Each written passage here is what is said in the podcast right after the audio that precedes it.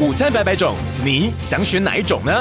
我们准备了政治新闻、国际时事、人文科普、生活新知，给您不一样的观点，不一样的选择。飞碟午餐，尹乃菁掌厨。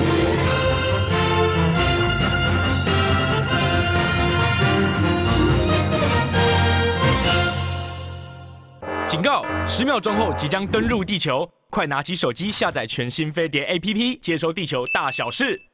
欢迎来到飞碟午餐，我是尹乃金。这个蔡英文呢访美，呃，换这个麦卡锡呢在京来啊，然后蔡换成是蔡英文呢到美国呢去跟他这个见面。呃，大陆呢已经针对蔡英文的访美。呃，提出了严正抗议和交涉，到底会有些什么样的后续的发展？还有呢，两岸呢现在的这个情势呢，呈现了是一个呃要爆发大交流的时代吗？我们今天呢，呃，是我们在飞碟午餐啊非常受到欢迎的汤绍成教授的这个时间呢，最重要的是呢，汤绍成呢作为哎疫后呢第一个登陆的。台湾学者是吧？也不是说登陆了，这登陆参加研讨会的，参加研讨会的，很多人登陆了。对对对，登陆参加研讨会的这个台湾学者，所以我们今天这个话题啊，好好的请这个汤恒生来，呃，唐老师教授来跟我们分析啊。唐老师好，那，乃金，各位听众观众朋友大家好。老师，我们先谈，哎、呃，蔡英文，好，好不好？好，您怎么看蔡英文这个？蔡英文这个啊，其实是小菜一碟了。意思就是说，因为他可能八月份还要去，然后那个麦卡锡还要来，然后那个赖赖清德也要去。嗯，对不对？嗯、等于说后续啊还有很多事儿了。嗯、那所以说这一次呢，我觉得他就他低调了也也也是蛮正确的。你说这是一个前菜，对不对？哎，对对对对，嗯，意思就是说，呃，不要引起那么大的这个纷争嘛，啊，嗯、然后试下水温嘛。啊，嗯、看看吧，看看那个怎么下一步怎么办吧？因为我觉得这一次，因为他是安排在一个图书馆，嗯，雷根图书馆，雷根图书馆这个演讲，这个有点逊嘛，是不是啊？人家这个呃，以前李登辉都是到康奈尔，然后那个那个那个马英九是到哈佛嘛，等于说都是到大学，嗯，最起码到大学。那你现在连这个大学都这个成绩都还没到，那所以说可能下一次那就是不晓得，那可能你要是不是想要超越这个大学的这个成绩？嗯，那是不是要到到这国会去了？那就很难说了。嗯，那所以说这一次呢，我是觉得说他先等于说先礼后兵了，意思就是我先不要把这个事儿啊一下子等于是油门踩到底。对不对？我还稍微的这个呃这个关注一下，稍微的啊、呃、让这个北京呢不要那么样的紧张啊。所以说这种安排呢，我倒觉得说呃差强人意。可是呢，这个后续那就是那就难说了，难说了，非常难说了啊。那这一次我想应该还好啊。也就是说，当然北京绝对抗议的，那只是说抗议的这个力度，它的强度。嗯那是不是像会不会像这个佩洛西那种状况？那就我觉得应该不会，不会，对不对？应该是不会的。嗯，那因为这个已有惯例了嘛，对不对？而且蔡英文我觉得他也有有一点做的蛮好的，意思就是说他是过境，他不是访问。讲都是这样讲啊，对不对？对。那不管那前，因为以前李登辉那个不一样，不是不是，以前你那个台湾呃呃台湾旅行法没有过嘛，嗯嗯，那当然你非要过境不可嘛。那你现在你台湾旅行法过了，你就可以访问了。不是说过境了，嗯，就说我可以访问，而我不访问，我还是采取过境，是不是差别在这儿嘛？因为他的台湾旅行法，我把它叫出来看了，你看写的很清楚，就是说双方的这个高官呐要会见啊，其实已经没有障碍了。就过去存在的，不管是有形的、无形的，他都不在了。啊，对对，以前五个人嘛，五个人不可以去嘛，那现在呢？副总统、行政院长、外交部长、国防部长。没错，以前这些人不能去，而且这些人尤其不能去白宫啊，不能去这个华盛顿，华府，，DC，不能去华府。嗯，嗯，那现在呢，就说这些东西，这些禁忌都打破了嘛，对不对？应该画个非战区，有没有？在华府禁飞区啊，在华府面画个非非哦，对，禁访区或者是一个非战区，在边边，在边边。像他们这次这个吴钊燮跟呃顾立雄，他们就在那个呃。现在 A I T，他就没有到 D C，就没有真的到 D C，在边边边边。其实他是可以去的，按照美国的这个做法的话，他是可以去的，而他没有去。你说蔡英文？不是吴钊燮哦，吴钊燮，吴钊燮，他也是可以去的。只是说老美台湾旅行法已经放宽了。对对对，台湾旅行法其实就已经把这些所有的禁忌都打破了。对，都已经没有了，没有禁忌了。他那就是做给刺激，就是做刺激老共的。对，但是实际上呢，他底下还是有很多的框框。底下你要怎么做？那等于说是老美自己要他来安排啊，他来拿捏啊，说不说你要不到国会去演讲，那是他来拿捏的。对，他还是不希望这些人去踏到这个红线，那所以说红线进去，那所以说他还是有有有顾虑，嗯啊，嗯那这个东西当然就跟你譬如说这个北京提出来了这个俄乌战争调停的这个十二点计划，哎，对不对？跟这个是不是有关？我觉得还是可能会有点关联的吧，嗯、因为你想想看，你那边的那个事儿搞得那么那么那么凄惨，那你这边。那是不是说我们两边可以稍微的协调一下嘛？对不对？那所以我是说，这个可能有一些国家啊，啊当当然也包括美国在内了，还多多少少对北京还是有一点期待的。嗯，但是否则的话，你就让你不要用过境嘛，你就让蔡英文去访问嘛。嗯，你有种是这样干嘛，对不对？那可是现在你还是用这个，用这个，用这个，用这个过境，哎，对对对。那所以我是觉得说，这个他们还是有一些顾虑了啊。像第一个就是说，呃，让蔡英文去跟麦卡锡在加州会面，而不是麦卡锡呢到台湾来直接把这个捅破了哈。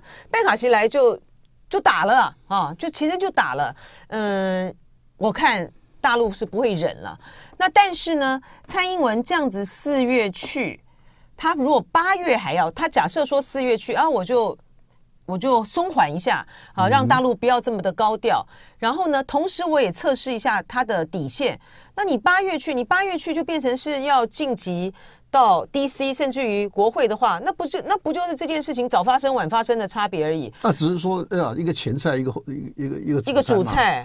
对，你觉得蔡英文到呃那国会去访问的话？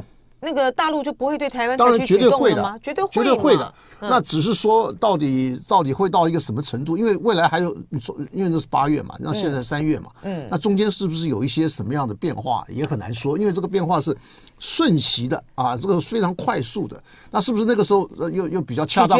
或者说那个时候要更加的啊，这个关系更加的恶劣？那恶劣的话，那就不去了嘛。那就不要去国会了吧，而且他也取决于，那你起码去去个大学嘛。是，他也取决于中美关系。那当然，对，他最重要关键还取决于中美关系。当然，当然，当然。好，所以我们呃，静观啊，其变哈。对。而且看看他这一次四月的时候，蔡英文在美国访问，就是呃，美国他可以见什么人？然后他讲了什么话，这些都有影响。对，没错，因为你见到了这个麦卡锡以后，其他的人就没几个了嘛。嗯，就比他高的没几个嘛，对不对？嗯，你说其他的有有什么更敏感的？你比他高的就是贺锦丽了嘛。嗯，对不对？你或者说啊，比他高的是那个谁啊？那个那个布林肯吧。对，对不对？你跟布林肯见，其实他是对不对？那这个好像差一起啊。对，对不对？我是领导人，你是这个这个外交部长而已嘛，哎，对不对？你站在台湾的立场是这样子啊，是这样算啊。那你你跟他见，你有没有加分？没有什么加分嘛。对，在老公的立场，他就他就很跳。那当然跳脚了，那不管了。那你像譬如说，你吴钊燮去见了布林肯，那就是那就是对不对？你是对等的嘛，你是对等。那你说蔡英文见布林肯，那如果说要见，那可能就是更更高一级了啦。那那才才有劲爆，才会有那个他的写下历史记录嘛。而且你是要超越以往的各个总统，对不对？那你现在你要要跟他打平手的话，你就起码到大学到 Cornell 啊。那如果说你要再比那个 Cornell，要你要超过超越他们的话，那你就要譬如说到国会，或者说你见贺锦丽，那他就就就差别就。那完全不一样，那完全不一样。那表示说你哎。历史定位了吧，对不对？那那可是这个东西做到做不到，那是很难说的嘛。因为这个瞬息万变嘛。打个电话好了，再再跟川普再通个电话啊。电话我想应该是可以的，视讯，然后呢还看到，呃还还看到影像。对对对，通个电话其实那还不错哈，或者跟拜登那个突然搭上线啊，那那那也不得了，那也那也是有它的重大意义。对，那也是不得了的啊。好，我们接下来呢要来谈在疫后呢。哎应该是第一，因为第一个登陆去参加研讨会的学者啊，汤绍成汤教授，那是上海人讲的。上海上海人跟我说的，他说你是第一个。那可是就我第一个是说我来开会的，那其他还有很多其他人是做交流的那是另外就另外一回事嘛，对不对？因为交流的人很多了哈。对对对对。您是这次是应哪方面的邀请？应那个应那个一个他们叫做环泰呃研究中心的邀请。嗯，因为他其实邀了四个人。台湾呐、啊，台湾这边邀了四个人，可是另外三位大佬呢，他们都不不能去或者不愿意去。哦，那所以说只剩下我一个人去。哎，我变台独了，那那那那就变成比较特殊了。那所以说，那个他们那个那个那个美女呃台办主任了，嗯。啊，还还特别请我吃饭，那表示我是台独嘛，我第一个嘛，没有没有没有别人嘛，那所以说他就特别看重，还有那个李晓东我们一起嘛，对不对？那另外，这个是台办这一块啊。那另外呢，当然就说，我就借这个机会，它的全名叫什么？上海环泰国际战略研究中心。啊，对，嗯嗯嗯，呃，上海环泰国际研究，他这个负责人是郭龙龙嘛，啊，嗯，那 我就借这个机会，因为我去了差不多有一个礼拜啊，借这个机会，把上海地区所有跟这个台湾研究有关的这些大佬们呢。我都见了一个面，嗯，要不然他请我，要不然我请他啊，反正都见了一个面。那这样子的话呢，就让我当然对于他们那边的情况呢，有一些这个全面性的了解啊。当然，因为上海，不过今天的上海跟以往的上海有一个很大的不同，哪里？哪里？就是因为那个啊，现在的啊这个王不是王沪宁，嗯，他当了政协主席，政协主席，对，因为他是上海出生的，是，所以说因为他。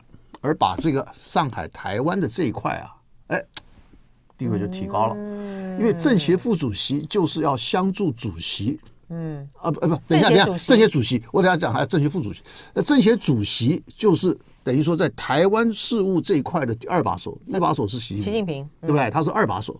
那你现在你这个呃王沪宁，你都已经当了二把手了，也也就是说你对台湾的这个统战当中的这个地位呢，你是。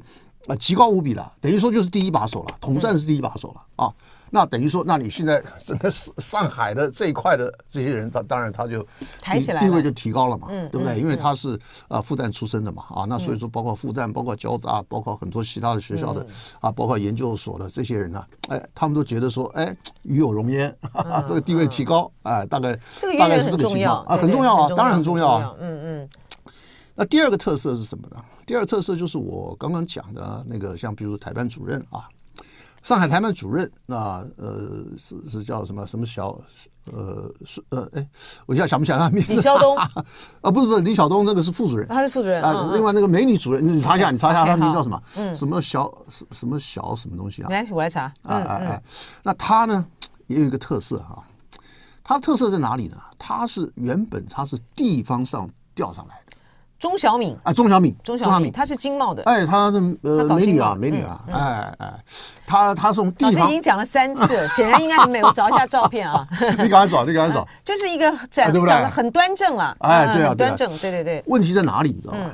问题在于说，她原本跟台湾是一点关联没有。嗯，这个像谁？你知道吧？这像那个呃，现在的这个呃，国台办主任那个宋涛。宋涛，宋涛以前也是跟台湾一点关系没有。对对对，他是搞这个那这个有什么？共产党统战的。那对，那这个有什么特色呢？嗯，就是说你带入新的思维，嗯，而且呢，你思想可以放空，嗯，而你的副手呢，都是老手，都是台湾的老手，对付台湾的老手啊。你像李晓东，李晓东就是老手嘛，他是从基层干起。李晓东跟台湾方面认识的人人脉真广。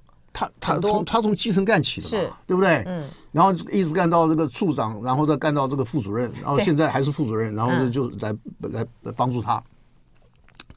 那这个情况是让我感到，我感到的是想到我想到宋涛嘛，嗯，因为宋涛现在是要接什么呢？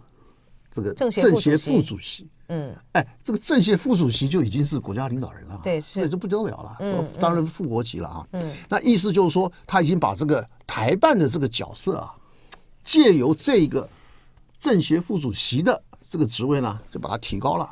嗯，以前没有这样子，而这样子的话，你的资源就越多。是汤老师呢，呃，提到他在疫后呢到上海去，呃，应邀啊去出席相关的这个讨论会。上海方面说呢，他应该是呃在疫情之后啊第一位呢登陆呢参加这个研讨会的台湾学者啊。然后呃，汤老师呢对于现在。呃，上海的这个情况呢，来跟我们再进行一些分析。首先呢，刚才汤老师提到，就是在王沪宁呢出任呃，政协主席之后呢，因为他是复旦大学的教授嘛，哈，所以上海帮的整个的这些的研究的团队，特别是对台的这一块呢，它的位置呢就提高了，关联度也提高了，显然重要性呢也也就增增强，就整个上海都变成王沪宁的智囊了。哎，有道理，对，是这样子，这就就跟江泽民那时候他从。呃，上海市上海这个书记呢，去出任这个国家领导人的时候，上海帮也变成是他的一个很重要的团队了。哈、这是一个。另外一个呢，提到呃宋涛，就宋涛现在呃，他应该也是会出任这个国政协副主席嘛啊。那以宋涛的例子，他过去并不是搞对台这一块的啊，他在这个外交系统、党的这个系统里面，他其实主要是负责国际共产党之间的。呃，外交啊，交流哈、啊，就是属于统战的这一块啊。那您就说现在的上海台办的主任，哈，嗯，他的背景过去也不是处理对台的嘛，没错，对不对？哈，没错。嗯，这位钟小敏呢，他是他主要是搞财经的啊，他是。他有法学博士的学位，对啊，然后他长期在上海工作，然后是共青团出身的，然后呃，上海市商务委副主任啊等等这类的。他有很丰富的行政经验，当然这些有各种五花五花八门啊，嗯，可是就是没有台湾经验，嗯，那你就说你把一个这种人把他弄来当台办主任，那当然这个就是思想放空嘛，嗯，对不对？你可能你把你原本的啊新的这些东西想法呢。啊，对于跟台湾这块的这个跟以前没有关联的这些想法，把它带进来，嗯，这个我觉得他们他们是他们的做法，意思就是说，很多譬如说你现在呃，可能上面他们那边领导人啊，会对于这个呃台湾这一块呢不是很满意了，意思就是说老是老人，都是老人啊，老人的话好像这个思想比较固化一点，嗯，那所以说呢，他换新人出来，嗯，而这个就跟台湾没有关联，所以我说这一点呢是一个比较重要的一个特色。啊，还有一个特色呢。是因为疫情后啊，现在我们不讲什么报复性旅游啊，啊，报复性消费啊，他们那边呢就是有报复性交流的企图，哦，期盼不能说企图，哦、期盼，嗯，意思就是说他们觉得哎，过去这么都没办法没交流啊，对不对？都空的，空在那儿，那空在那儿，那当然，那现在这个既然开始了春暖了，那马上应该花开了嘛，对不对？嗯，所以呢，就赶快要把握这个机会。可是问题出在哪儿？问题出在期待很高，可是呢忧虑很深，而难度很大。嗯嗯。期待很高，我刚刚讲了啊，可是忧虑很深呢，就是因为美中之间啊，这个东西到时候又把来个来个军演啊，什么东西会不会会不会造成麻烦啊？又对啊，对不对？好，不但交流中断，搞不好还有更大的危险，搞不好还还后退了，就是啊，对不对？那是大家大家讲讲不定嘛，那所以说他忧虑很深嘛。好，另外还有一个呢，难度很大。什么叫难度很大？第一个，我们这还没解放，我们还没解，呃，我还没有开呃什么解封，嗯，就他们要来。我们这边还没有说啊，欢迎。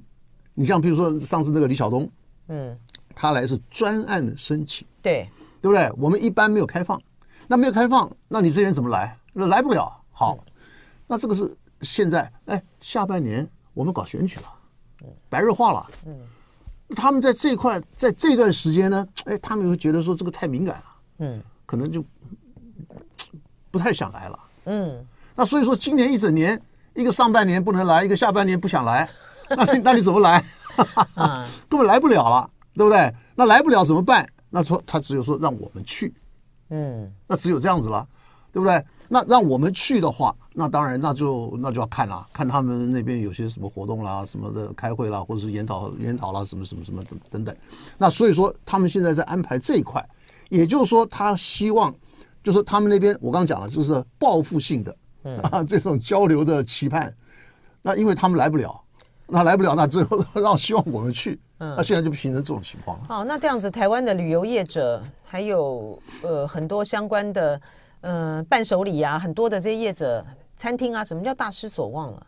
当然了，对，因为不不这些只是说他们比较敏感的人，因为他搞台湾问题嘛，因为他们这个是整体的嘛。他哎，可是你搞旅游啊什么的，那我就不知道了，是不是会旅游会开放？搞不好会开放了。对，可是您刚才讲，您刚才讲的，您刚才讲的是关键啊，就在于是说，比如说他们现在希望说，哦，你就开放大陆的那个旅游回啊来了，他们已经表达这样的期望，我们的陆委会还在卡呀，对，还在卡嘛。那你可是陆委会可能在卡卡卡，你要卡到什么 to 时 be or 候 not to be 的这个中间的这个这个阶段，如果说你推他一下，搞不好他就开了对。，那你要卡到什么时候？然后一到下半年，这个是真的是比较敏感的时候，大陆那边会不会就暗示或什么的，希望这些他连观光客都不让就来了，少来啊，对不对省着那惹是生非，对对对不对？所以哎这这就是麻烦了。那所以说今年一整年 其实也交流。钻缝也也也交流不 不了多少，交流不出一朵花来哎对了，就春暖，但是花对对对交流不出一朵花开来。哎，对对对对对，目前就是这样。那就就是说我们这边单方面的，啊我们去登陆，嗯哎，那这样的话，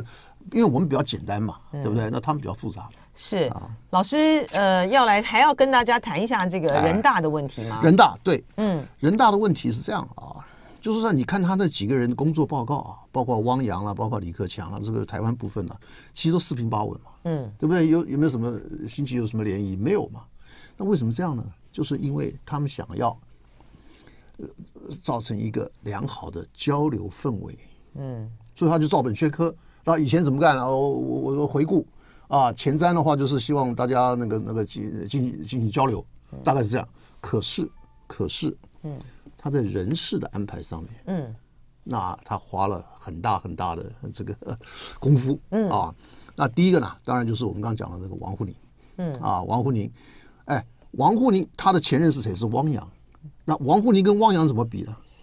汪洋就是一个行政官僚，搞经济的，嗯，那可是王沪宁是搞意识形态的，对，没错，嗯，哎，他搞意识形态的，要他来搞台湾问题，那是比一个你这个这个行政官僚有什么差别？那当然差别大了。那他可能这个思维就更深入了。是他要从这个从这个从心啊，从对啊心开始跟你进行这个，啊，所以说啦，你说以前的什么三个代表啦、科学发展观啦，什么这个这东西都是他搞出来的。嗯，那他搞出来的话，他能够搞出那些东西来，搞意识形态那你说在台湾问题上面，他会不会搞出一些什么新花样？嗯啊，对不对？这，我想这个这个这个这个让我们拭目以待吧。是啊，对不对？那跟像跟汪洋的话就不一样了，汪洋就是照本宣科嘛。嗯，对不对？你能够想有什么想法好方法来来搞台湾台湾的这一块你是搞经济的嘛？对，啊，对不对是？做，啊，对呀。他就是靠这个做法，啊，所以说对对这个就很重要了。这就不一样，对嗯，好，第二个宋涛，嗯，宋涛现在是国国台办主任，那他又要兼这个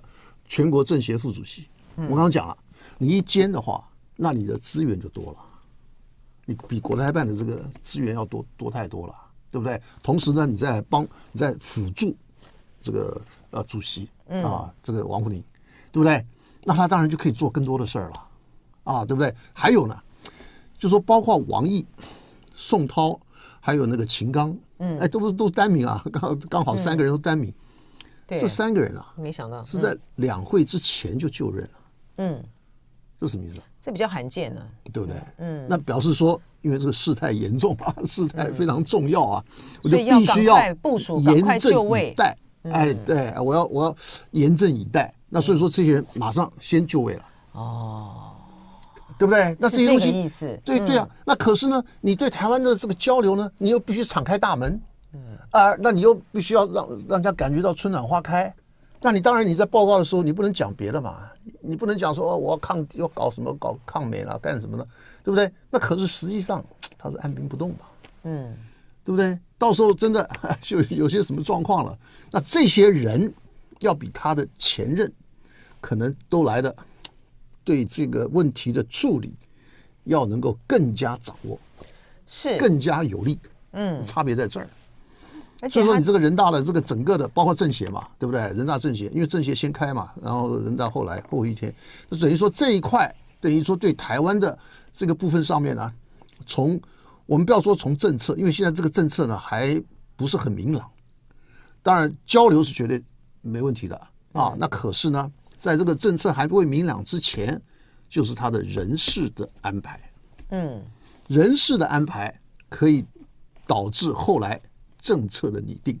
你比如说，他现在汪那个谁李克强也讲了嘛，说什么党呃呃执行呃什么台湾政策的呃什么总体方针，嗯嗯，对不对？嗯他是讲了一个这个啊，那什么里头内涵呢？嗯，那没人知道啊。现在他们是说，是用一种所谓的空白授权，意思就是说，哎，你们要什么？将来统一以后啊。哦，您讲的是那个一国两制的台湾方案是吧？台湾方案，他现在用另外一个名称了，反正就是这些都差不多的东西了。嗯，嗯意思就是说，现在我只是一个空白授权，对不对？你们大家我们一起来谈嘛，都可以，都可以啊，咱们谈。嗯、那可是万一你这个谈了半天你没结果，那没结果，那就说那他就说照他的方法来了。嗯，他的意思就是仁仁至义尽嘛，他是这个想法嘛。嗯，对，我觉得这也从他的角度来来讲，也也讲得通嘛，对不对？那所以在这种情况下，大家就希望说跟台湾各界人士接触嘛，嗯，那接触了以后，看看能不能够找出一个呃最大公约数，而这个最大公约数重点在哪里呢？他是强调在统一后，就是以后将来要怎么办啊？比如说军工教啦，什么这个农林渔牧啦，这些人你将来以后是怎么安排啦？什么什么什么搞这些。那那搞这些东西，当然了，从台湾的角度来看，好像是有点困难嘛。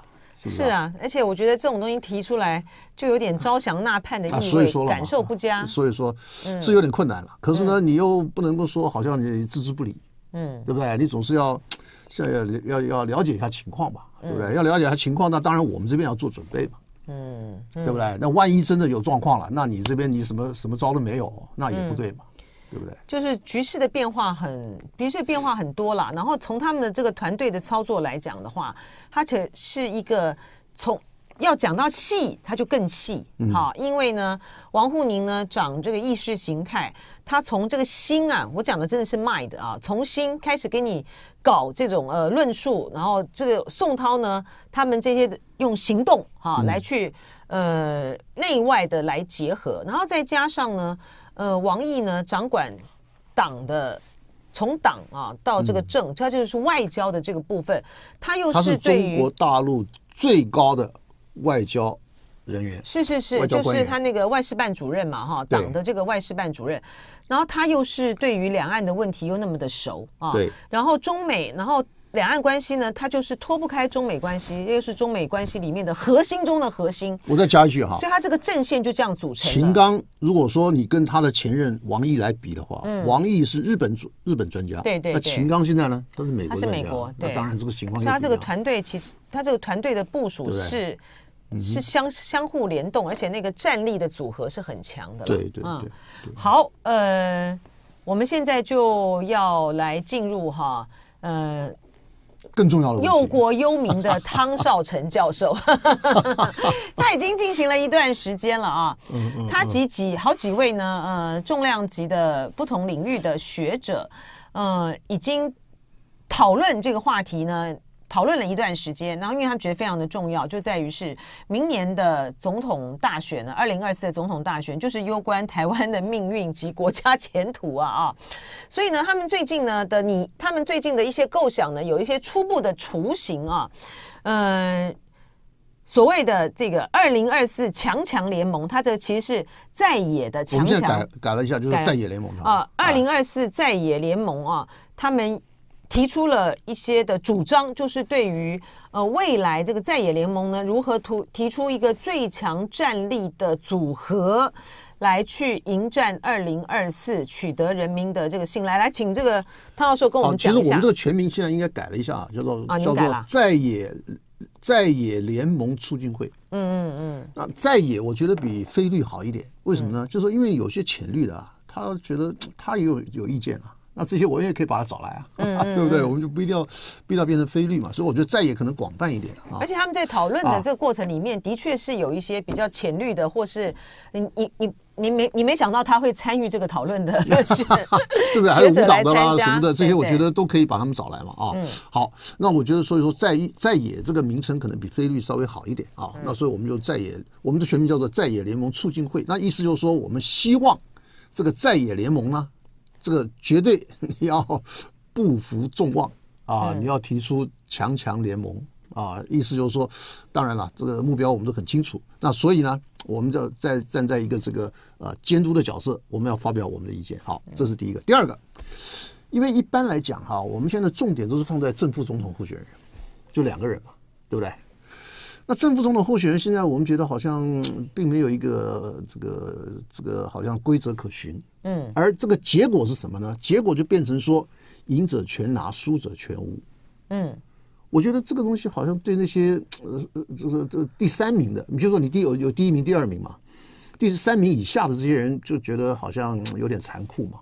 那所以说，为了弥补这一点啊，意思就是说，你除了第一名、第二名啊，就正负的两个人决定了以后，那你剩下因为很多人就要抢这个位置嘛，很多人竞争嘛，对不对？那你除了第一、第二之外，那剩下的这些人，我觉得我们就可以组一个这个叫做在野联盟。嗯，意思就是说，这样子的话，那我们就可以组织一个所谓的钻石阵容。这个钻石阵容包括什么呢？包括比如说五院院长、正副院长，包括甚至可以说是强棒的这个内阁阁员。我们一次把这个名单，我们全部把它提出来。那这个怎么办？当然，主要就是第一个要协商，第二个，而协商的基础是民调，因为这个民调啊。当然，我们先做什么呢？当然先先做正副总统的民调嘛，对不对？民调最高的呃当正的啊，次高的当副的。当然，我这个是一个理想了啊，那是不是真的这样做？我觉得是可以参考了啊。不，我觉得倒不一定是这样。嗯嗯，那比如说你第二名的你不高兴，那不高兴那就换第三名嘛。啊，那是不是就这是一个等于说是一个游戏规则吧？那就看看呃是不是大家都或者说民众。啊，或者说是各方的人士是不是对这个事儿同意？那同意的话，那我们现在就是用一种这个线上联署的方式呢，来我们来造成这个时事啊，就是我们在创造这个时事，然后看看是不是能够啊达到这个目标。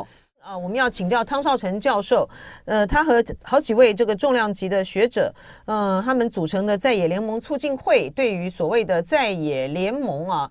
呃，怎么去制定未来合作的游戏规则？提出来看法。首先，第一个，呃，他要把所有呢，呃，在野的有意参选总统的人呢，都纳入民调。那现在第一个就面对到这个问题，就在于是说，呃，柯文哲啊，虽然这个呃，国民党里面呢也有好几位呢，呃，大声的疾呼说要这个蓝百合，但是看起来到目前为止，柯文哲他没有要去跟。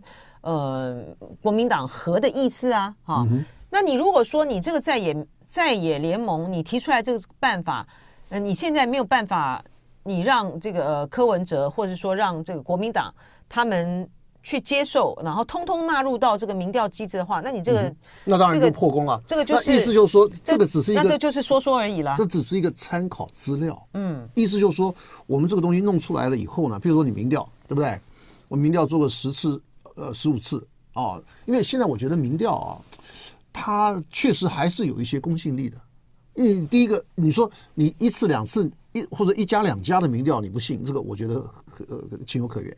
可是如果说你十家十五家，每个每个民调结果都差不多，那我觉得这个就就是主要是民调的方法啦。对，当然了，那民调就让他们民调公司自己去做嘛，对不对？我们也不要去干涉。那意思就是说，如果都是这样的话，哎，如果有一个情况。产生我会就我就会对民调呢就会有一些疑虑。你比如说你把最后一名的把它变成第一名了，我把第一名变成最后一名，这没有啊。我我我我以前的，譬如说从这个过去半年来的这些所有的民调，那该怎么样大大概就差不多了嘛，是不是啊？你第一名、第二名、第三名大概就差不多五六七八也也都差不多了嘛，对不对？那所以我觉得民调的这个功能还是非常重要的啊。那所以说呢，我们就多次做民调。啊，然后呢，把这些这些资料呢，就把他的这个票数呢，就把它全部都加起来，嗯、那总会产生第一名、第二名嘛，嗯，对不对？那是第三、第四都会产生嘛，对不对？嗯、那这个东西当然就是一个重要的参考资料。那意思就是说，你刚刚讲的很重要，意思就是如果说其他人不愿意参加，那不愿意参加的话，那就那我们就在看嘛，就是我们用这个来比较，比如说你做你的民调，对不对？你不愿意参加的，你自己做你自己的，那我们来做我们的，然后呢，我们看看，我们来比。到时候你的这个民调出来了以后呢，大概你是可以按照我们这个规则来看，你是排第几？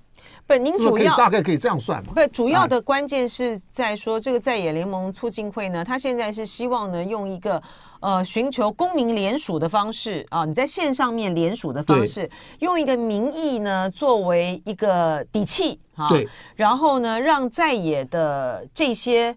阵营阵营呢，他们能够呃正视到这个民众的这个力量，他们提出这个方法了哈，所以这是第一个，这这还要这还要经过很多的讨论，当然哈，当然要经过协商嘛，还有跟这个政党之间，他们也要有一些沟通嘛哈，就大家呃想一个什么样的一个方法能够对未来最有利的，因为柯文哲那边也也不见得是铁板一块。当然，当然，当然。所以这是第一个啊。对。第二个就是说，至于是不是要透过民调来去呃决定，就是正副总统的话，还是拆开来算，这个是牵涉到技术性细节的问题。没错。那就后来才谈。但是如果说你前提的合作的那个基础能够确立的话，很多的事情就好谈了哈。对。那你我的意思就是说，你第一名就当正的嘛，嗯、第二名当副的嘛。我们先讲好嘛，不过我觉得难度很高，大概是这样嘛，对不对？那只是这个是一个重要参考嘛，嗯，对不对？就难度很高。我们可以拿这个来来看，说，哎，你要不要啊？这个等于说这是一个非常重要的参考资料，嗯，对不对？那如此而已嘛。然后难度很高，但是不做的话呢，就是总是要去做。总比现在吵来吵去好一点。破口就对了。因为吵来吵去又要什么初选啊，又要搞这些搞那个，我觉得这个就 可能就把这些问题都可以把它排除掉了嘛，对不对？就是说大家如果同意这个规则的话，好，第二个。因为我是觉得说，这里头就有一个所谓的胜者全拿，输者全无的这种情况嘛，对不对？因为我们这取两名嘛，对不对？一个正一个正副总统嘛，候选人嘛，对不对？那你剩下人怎么办呢？因为很多人争取啊，那剩下人我就觉得说，我们应该建立一个这个按照这个什么呢？按照这个全国不分区的这个精神，就是我们打一个整体形象，而不是打只有这两个人的形象，对不对？那这样的话里头牵涉到什么人呢？就是五院院长、副院长。他甚至你有，比如说有特别的啊，这种明星级的啊，这种啊阁员啊，你比如说他非常在什么呃这个财经方面啊，是各方面啊有什么特长的，出来说我以前选以后我们这个国民党选上，我就找他当经济部长。譬如说啊，像这种的意思，当然这个就是一种引子内阁的这种概念，因为英国是经常搞这个的，那我是参考他的部分。因为英国的英国的情况是怎么样的？英国情况是说，我一旦在野了以后呢，我就一对一，然后我就找国会议员，我外交的对外交，财政的对财政，我一对一的来盯你，盯着你，我我来监督啊。一旦你这边出状况，我立刻接班。嗯啊，他们是这种想法嘛？那我想说，哎，我觉得我们这个也可以这样考虑啊。意思就是说我把可以谈成的这一些国之重臣。啊，意思就是说，你可以当部长的，你可以当院长的，你这些我们都可以事先先协商嘛。比如说，你现在已经有两个了，总统、副总统候选人定了，然后你这个党派的领导人啊一起来，然后能把这个整个名单把它排出来，对不对？那整个名单排出来的话，那我们是打一个群体战了，而且这个重点是什么？重点立委要过半呢。嗯，立委不过半的话，那那这很多事儿做不了了嘛。那立委过半不过半，那这里头又有一个学问了，那就是这个。在野联盟的这个所谓的联合政府，如果说你国民党一党过半，那你就你就一党政府了，将来以后行政院就是就是你的嘛，因为立法院过半了嘛，对不对？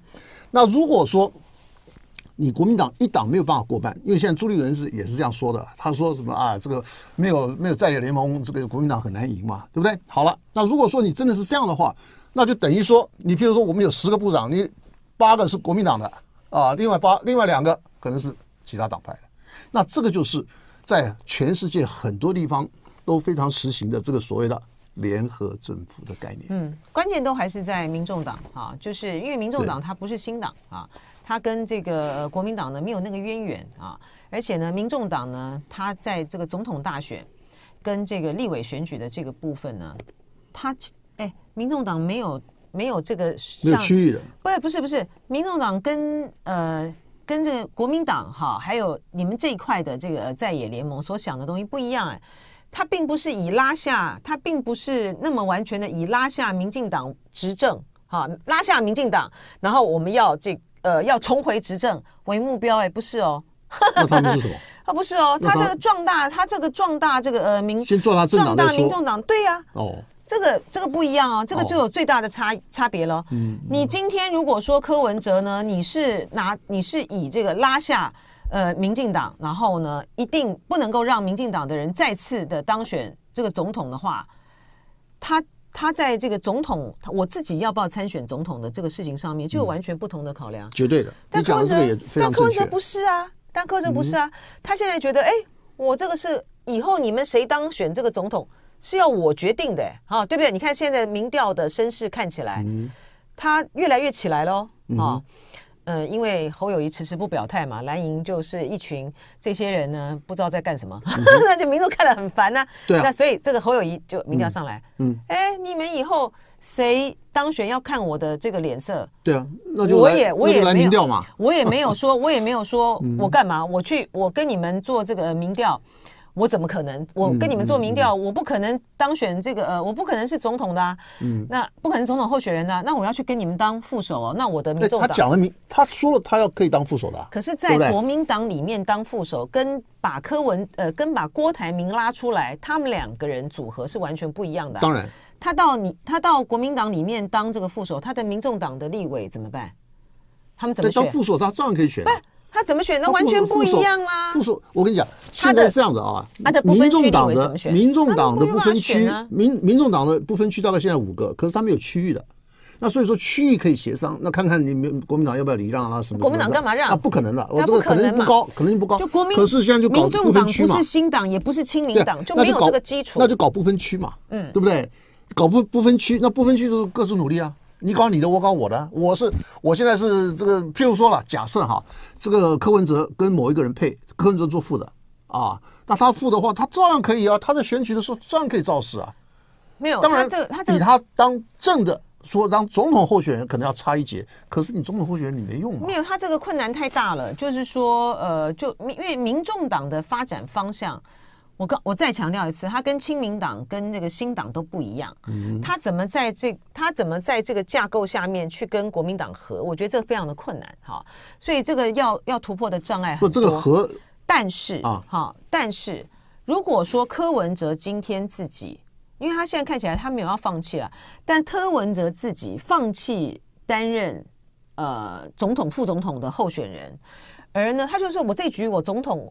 我不玩了，但是呢，我就是当不分区第一名，或者是最后一名，不管怎么样哈、啊，然后去我的主要目的就是主攻立法院，对，主攻立法院也可以啊。那这样子跟在野的合作，那这样跟国民党合作就好谈了，就很很好、啊，就变成是说国民党拿行政，这个、他拿立法，对啊，这个也很好啊。